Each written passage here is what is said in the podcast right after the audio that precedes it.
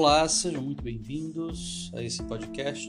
Meu nome é Felipe Dinali, sou psicanalista e mestre em psicologia e nesse momento eu queria convidar vocês para uma conversa sobre a quarentena, os efeitos da quarentena, do isolamento social para a saúde mental e sobre algumas possibilidades de perceber e aproveitar esse momento como um rito de passagem ao desconhecido.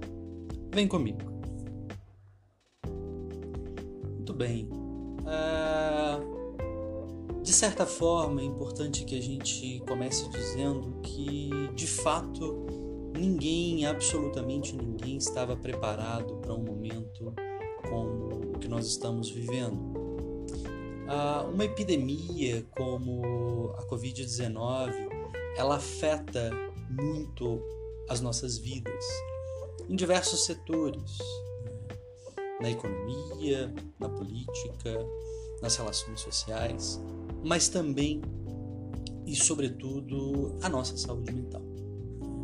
É importante que se diga de que o isolamento social, enquanto uma medida de contenção ah, ao aumento, né, digamos assim, e contágio do coronavírus, ela nada tem que a ver com o isolamento afetivo.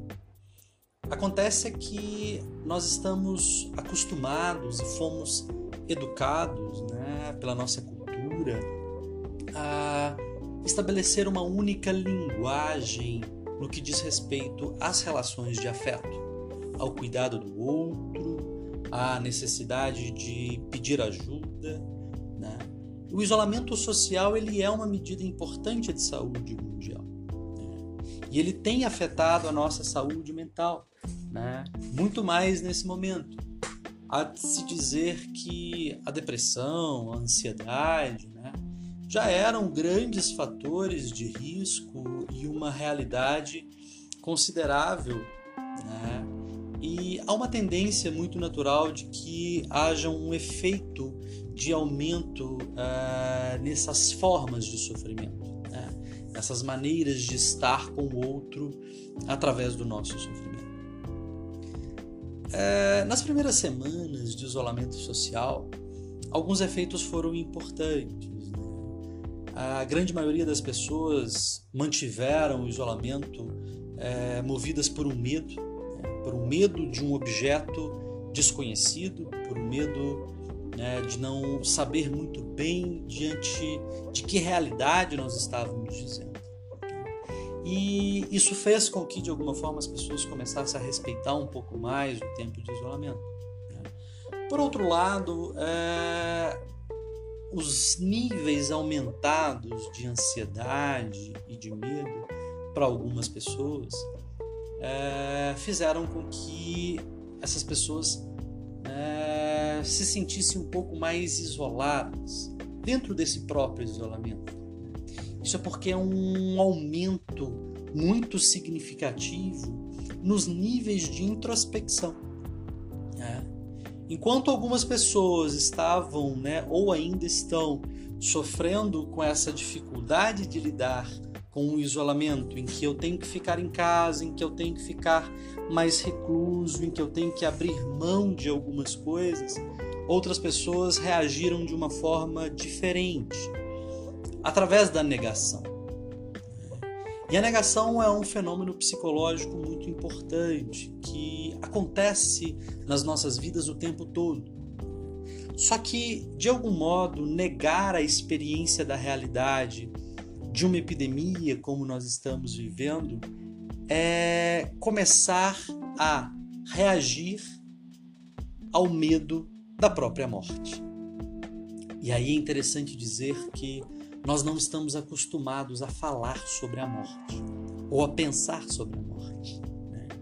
A morte ela é um conceito que está muito destinado e ligado a uma hegemonia de controle das religiões, por exemplo mas não se discute sobre a morte com a família, com os amigos, né? E esse é um dos temas muito difíceis. Inclusive, uh, tocar nesse assunto no consultório com alguns clientes é de fato uma tarefa árdua. Né? A questão é que a nossa cultura ela tem uma dificuldade em aceitação da morte, né? E uma dificuldade de perceber de que existe uma morte simbólica também. Né? E aí por que, que eu estou dizendo sobre a morte? Porque quando eu estou lidando diante de uma epidemia que tem um risco real né, de vida, nós precisamos falar sobre a morte. Nós precisamos falar sobre esse conceito. Né? Diferente de outras culturas, como por exemplo a cultura mexicana, né, que exerce uma relação muito mais simbólica com a morte, de modo que aquele ente querido que nós perdemos, né, ele vai permanecer sempre vivo, digamos assim, enquanto a nossa memória durar. Enquanto a gente puder se lembrar desse sujeito e das características simbólicas e aprendizados que tivemos com ele. Esse é um ponto importante. É, essas reações, como a negação, o aumento da ansiedade, do medo, são reações de defesa, são reações muito naturais. Por um lado, é, a nossa mente ela nos coloca em estado de alerta e nos convida de alguma forma a um nível mais profundo em nós mesmos, que é o efeito dessa introspecção. E ela acontece exatamente porque o início de um isolamento, de uma quarentena, de uma mudança e uma ruptura radical na nossa forma de viver, é, para a qual ninguém foi preparado, é um efeito extremamente significativo e tem reações muito diferentes para cada pessoa. De alguma forma, cada um de nós é, evita a introspecção. Evita um contato mais íntimo com o nosso universo inconsciente, com as nossas características pessoais que estão ali no inconsciente. A introspecção, de algum modo, ela é evitada porque nós encontramos na nossa relação com o outro uma forma de projeção quando eu digo sobre projeção, eu estou dizendo exatamente de negar um complexo ou alguma situação mal resolvida né? e acabar transferindo para o outro, para as pessoas com as quais nos relacionamos, né, uma compensação dessa dor, de tocar nesse complexo de sofrimento e de emoções que nós vamos guardando ao longo da vida. É por isso que pensar a quarentena como uma possibilidade de rito de passagem, né, de uma espécie de ritual, de uma espécie de um conjunto de comportamentos e atitudes simbólicas que proporcionam uma transformação interior, né, que proporcionam um nível de autoconhecimento mais profundo sobre os nossos desejos, sobre os nossos projetos de vida, sobre a nossa forma de se relacionar, sobre o nosso jeito de amar e sobre também né, a nossa forma de consumir. Quando eu digo de um ritual de passagem, é importante que a gente explique algumas coisas. É importante que a gente tente imaginar uma possibilidade psicológica que perdemos né, com os nossos ancestrais. Uma habilidade psíquica que a natureza primitiva nos ensina. Então, quando eu estou dizendo de um ritual, eu posso encontrá-lo desde o mais complexo ao mais simples. Quando eu olho para as religiões, por exemplo, elas têm uma referência muito significativa no que diz respeito aos rituais. Quem conhece um pouco é, de diversas linhas e expressões religiosas, seja o catolicismo, o espiritismo, a umbanda, o candomblé, enfim, essa variedade cultural que nós vivemos no Brasil é, vai perceber um pouco do que eu estou dizendo. A questão é que um ritual ele tem sempre um objetivo, um objetivo de transformar, um objetivo de perceber, um objetivo de nos colocar em contato, digamos assim, com o divino, que é o nosso próprio inconsciente. Eu costumo dizer que a experiência de Deus ela é uma experiência significativa para o nosso psiquismo. Por mais que haja os seus questionamentos, né?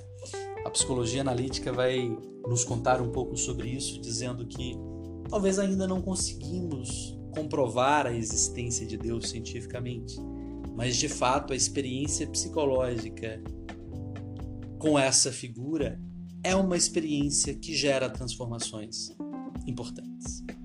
Por isso um ritual de passagem, ele é um ritual que nos convida ao encontro com o profundo, ao encontro com uma complexidade em nós mesmos, ao encontro com características da nossa personalidade que negamos ao longo da vida, ao encontro com memórias que foram esquecidas, que foram guardadas e junto com elas carregadas de emoções, carregadas de sentimentos.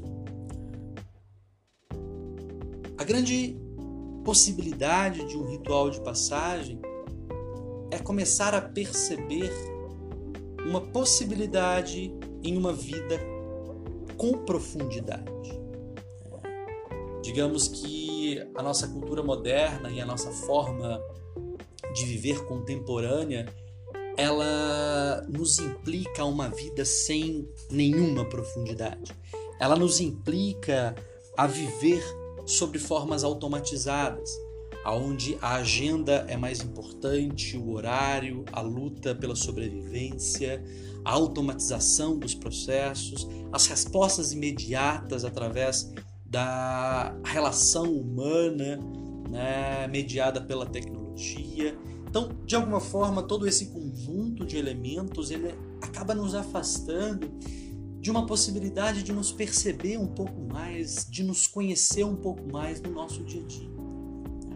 Desde o levantar até o dormir, existe uma série de fenômenos psíquicos que podem nos ensinar um pouco mais sobre quem somos, que podem nos mostrar um pouco mais sobre as riquezas e belezas de uma vida com profundidade. Esse é um ponto importante. Né? E aí, é, vale colocar uma história muito breve. Recentemente, um cliente me perguntou o seguinte: como que eu consigo criar um ritual de transição para o momento da vida em que ele vivia, né? que era um momento de muito sofrimento, de muitas dificuldades, de muitos conflitos familiares? E a grande questão que ele me trouxe era: eu preciso criar um ritual. E me pediu então um manual, um roteiro. E aí, naquele momento, eu tive de implicar a ele o limite da realidade, que é a própria frustração.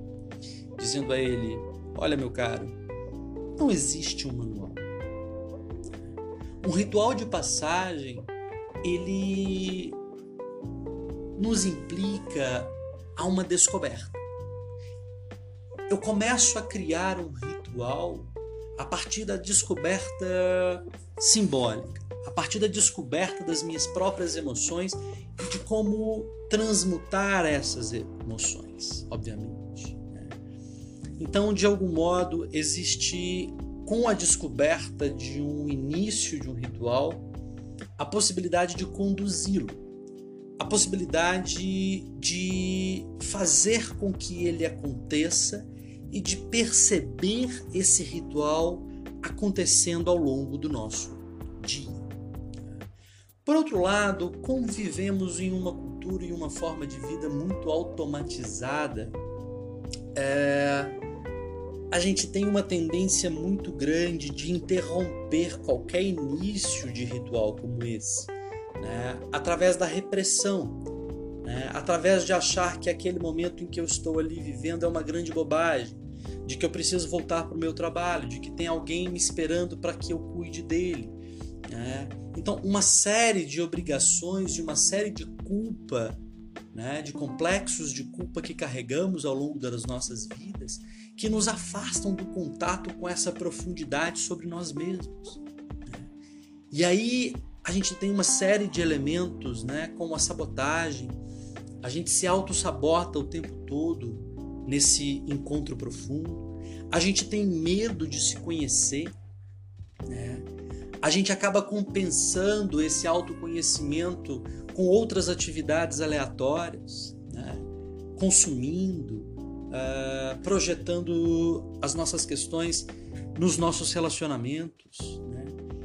que de algum modo são formas de defesa do nosso uh, sistema psíquico, por assim dizer, que nos colocam em contato uh, com essa profundidade. Então, de algum modo, existe um medo da autodescoberta. Existe um medo quando a gente fala em se perceber. Né? E aí, quando a gente convida as pessoas a pensarem um pouco sobre isso, certa vez uma, uma cliente me disse: Eu não quero me conhecer. Eu não quero me perceber, porque eu sei que não vou gostar do que eu vou encontrar. Por isso eu prefiro muito mais entender o outro. Mas o que ela não sabia é de que durante o processo terapêutico, trabalhar as projeções dela e ela compreendendo o outro, ela estava também de alguma forma se entendendo. Ela estava também se percebendo, por mais que ela negasse isso. Bom, e aí vocês vão me perguntar: como acontece um ritual de passagem? Como então fazer da quarentena um ritual de passagem? A primeira coisa é nós não fomos preparados para viver o que estamos vivendo, assim como eu disse mais importante do que respostas nesse momento, talvez sejam as perguntas que vamos fazer. Se a gente tinha algum tipo de certeza, se a gente tinha de fato alguma garantia em nossas vidas e sobre nós mesmos, pode ser que essa estrutura esteja um pouco abalada nesse momento. Esse é um momento de dúvidas. Esse é um momento de incerteza. E Talvez o que nós vamos encontrar amanhã nesse desconhecido seja exatamente o que faremos hoje e a forma como vamos nos perceber individualmente e nos perceber na nossa relação com o outro. Quando a gente fala de um ritual, para qualquer finalidade, e eu gosto de usar os rituais de transição considerando que a nossa vida é cheia de transições.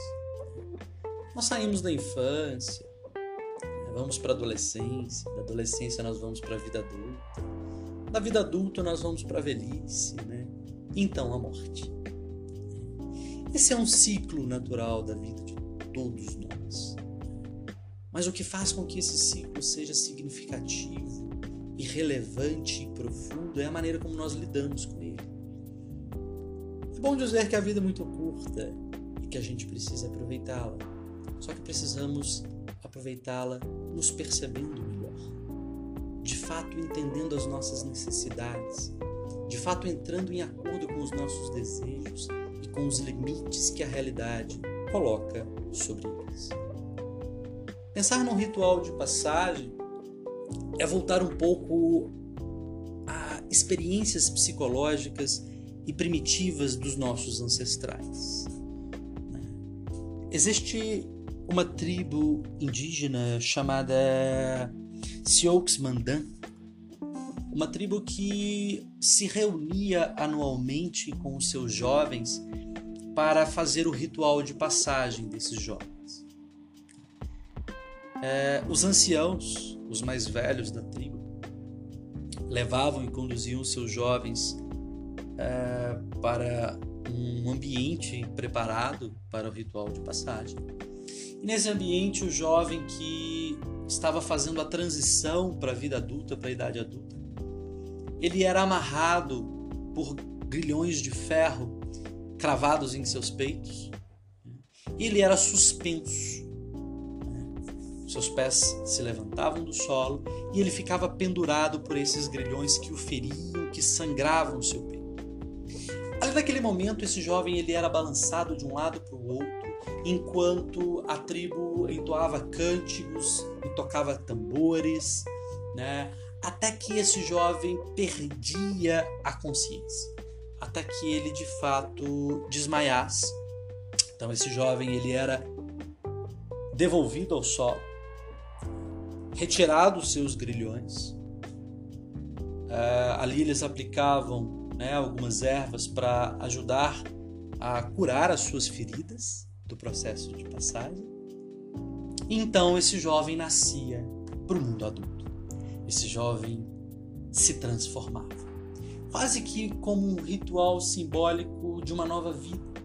Ele deixava a vida antiga, ele deixava o conforto do lar, o conforto da mãe, o cuidado, ele deixava a posição de ser cuidado para assumir a posição de responsável pela tribo, para assumir a responsabilidade de cuidar do outro e cuidar daqueles que estavam ao seu redor. Claro que vocês vão me dizer, mas esse é um ritual absurdo, isso é uma violência. E de fato, os nossos primitivos sabiam muito bem o que era violência. A questão é que nós não percebemos a violência de uma maneira simbólica. Mas o que esse mito é, da tribo Mandã nos ensina né, é de que qualquer ritual de passagem ele se inicia pela separação, pela perda, que nos convida a atravessar um processo de luto. Você já deve ter ouvido alguém dizer assim que mudou muito e se encontrou depois de um término de um relacionamento. É exatamente o que acontece. A perda de alguém importante nos leva a um nível de introspecção que nos permite a nos conhecer melhor. Que esse mito da tribo Mandã nos ensina é de que a separação e a dor, ela às vezes é violenta em nossas vidas, porque não desejamos que isso aconteça porque é muito mais cômodo que ali estejamos num ambiente, num espaço de conforto. Um lugar que seja acolhedor, um lugar onde eu não preciso me esforçar para de fato assumir algumas responsabilidades diante da vida. E essa é a transição, esse é um rito de passagem significativo, por exemplo, à vida adulta. Quantos jovens nós não percebemos que enfrentam diversos conflitos com a família, porque eles exatamente estão atravessando um rito de passagem sem ter uma referência anciã, sem ter alguém que necessariamente o ensine uma sabedoria de atravessar esse rito. Ou uma cultura que ensina para os meninos, por exemplo, de que essa passagem tem a ver muito mais com a virilidade, com uma forma e uma expressão masculina machista, verticalizada, para se tornar homem. Então, vivemos diante de um completo desconhecido. A gente vive em um tempo, em uma época em que ela se torna miticamente estéril. Quer dizer, os referenciais simbólicos e o contato com uma natureza psicológica mais profunda, ela foi esterilizada pela nossa forma de cultura. Bom, mas o que é que isso tem a ver com uma epidemia que nós estamos vivendo? De alguma forma, quando uma epidemia ou uma pandemia acontece, nós temos ali uma resposta da matéria. Nós temos ali uma resposta da natureza. Há diversos estudos, há diversas correntes em torno disso. Alguns estudos mais probabilísticos dizendo que essa vai ser uma primeira pandemia diante de outras que virão. A questão nós estamos falando de um conceito psicológico e quando eu falo que a epidemia ela é uma resposta da natureza, da matéria, da mater, da mãe, né? eu estou falando que qualquer evento como esse vai nos implicar a uma regressão psicológica aos nossos complexos que às vezes ainda estão mal resolvidos. Então a resposta psíquica que temos diante de uma epidemia é um retorno à mãe, é um retorno às nossas dependências, é um retorno às nossas necessidades de sermos protegidos, de sermos cuidados. E aí é que nós temos a possibilidade de começar a pensar o quanto nós estamos atravessando um ritual de passagem nas nossas vidas significativo. O quanto nós temos compreensão sobre as nossas figuras psicológicas mais importantes, dentre elas a própria mãe. De alguma maneira, o que o movimento né, da epidemia da Covid-19 nos implica é o isolamento social é um nível mais profundo de introspecção. É um afastamento das projeções e uma ponto com o nosso inconsciente pessoal. E quando isso acontece, a gente vai lidar com as nossas sombras, a gente vai lidar com as nossas memórias, a gente vai lidar com as nossas dores.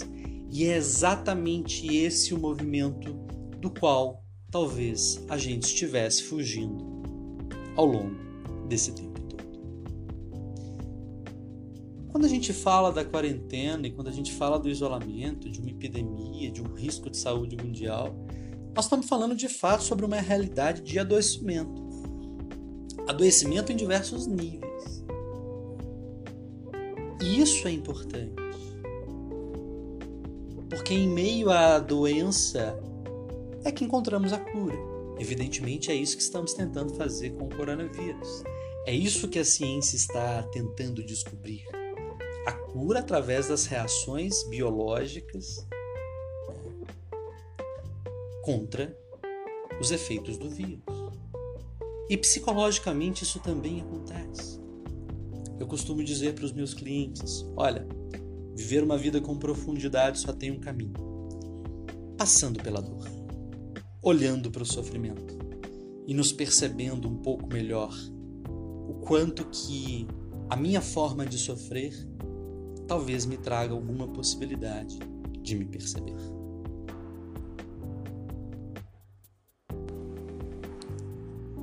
Eu queria convidar vocês a refletirem um pouco sobre isso. Queria convidar um pouco a vocês a se perguntarem quais foram as reações que eu senti, quais foram os efeitos que a quarentena e que a epidemia geraram sobre mim, geraram sobre a minha vida. Alguns vão viver uma negação, outros vão repetir um tipo de comportamento uh, do qual já tinha se abdicado ou se libertado, digamos assim, antes. Alguns vão se sentir muito mais ansiosos, outros vão ficar mais neuróticos, né? outros vão ter muito medo, vão entrar em pânico. Outros simplesmente vão achar que em nada mudou. Cada forma e cada efeito que essa quarentena nos gera, ela tem um significado diferente. Eu tenho percebido uma tendência muito aumentada entre os meus clientes do nível dos sonhos. Esses sonhos que a gente tem quando a gente dorme, a quarentena iniciou e duas semanas mais ou menos depois, as pessoas começaram a sonhar mais. Elas começaram a perceber mais as suas imagens inconscientes que dizem muito sobre quem nós somos. E durante esses relatos, né, e durante a abordagem técnica da interpretação dos sonhos em psicoterapia analítica, por exemplo, a gente foi conseguindo perceber entre diversos clientes uma possibilidade de aproveitamento dessa introspecção. É isso que a gente tem que se perguntar. É claro que nós queremos que isso passe logo. Todo mundo está desejando isso. E até lá nós vamos precisar encontrar uma outra forma de viver. Vamos precisar aprender novos métodos, novas alternativas para fazer o que já fazíamos, para fazer aquilo que a gente já sabe fazer. Mas sem dúvida, a possibilidade de pensar o futuro é a possibilidade de aproveitar o conteúdo que essa introspecção nos proporciona. Pensem um pouco sobre isso. Espero que vocês tenham gostado um pouco desse papo. Espero que a quarentena, como um rito de passagem ao desconhecido, possa lhe proporcionar algum nível de introspecção mais reflexiva e simbólica, a ponto de conseguir se perceber um pouco mais.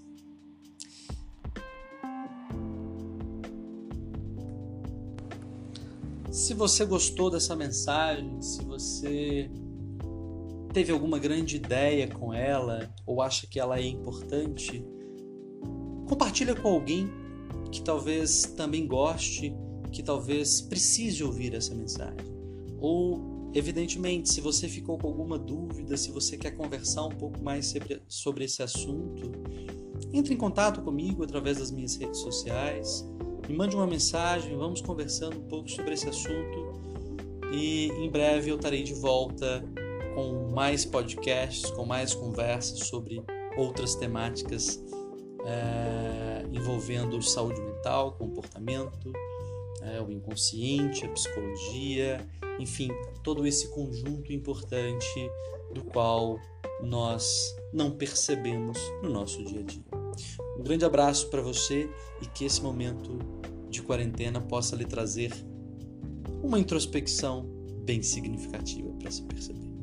Até a próxima. Um abraço.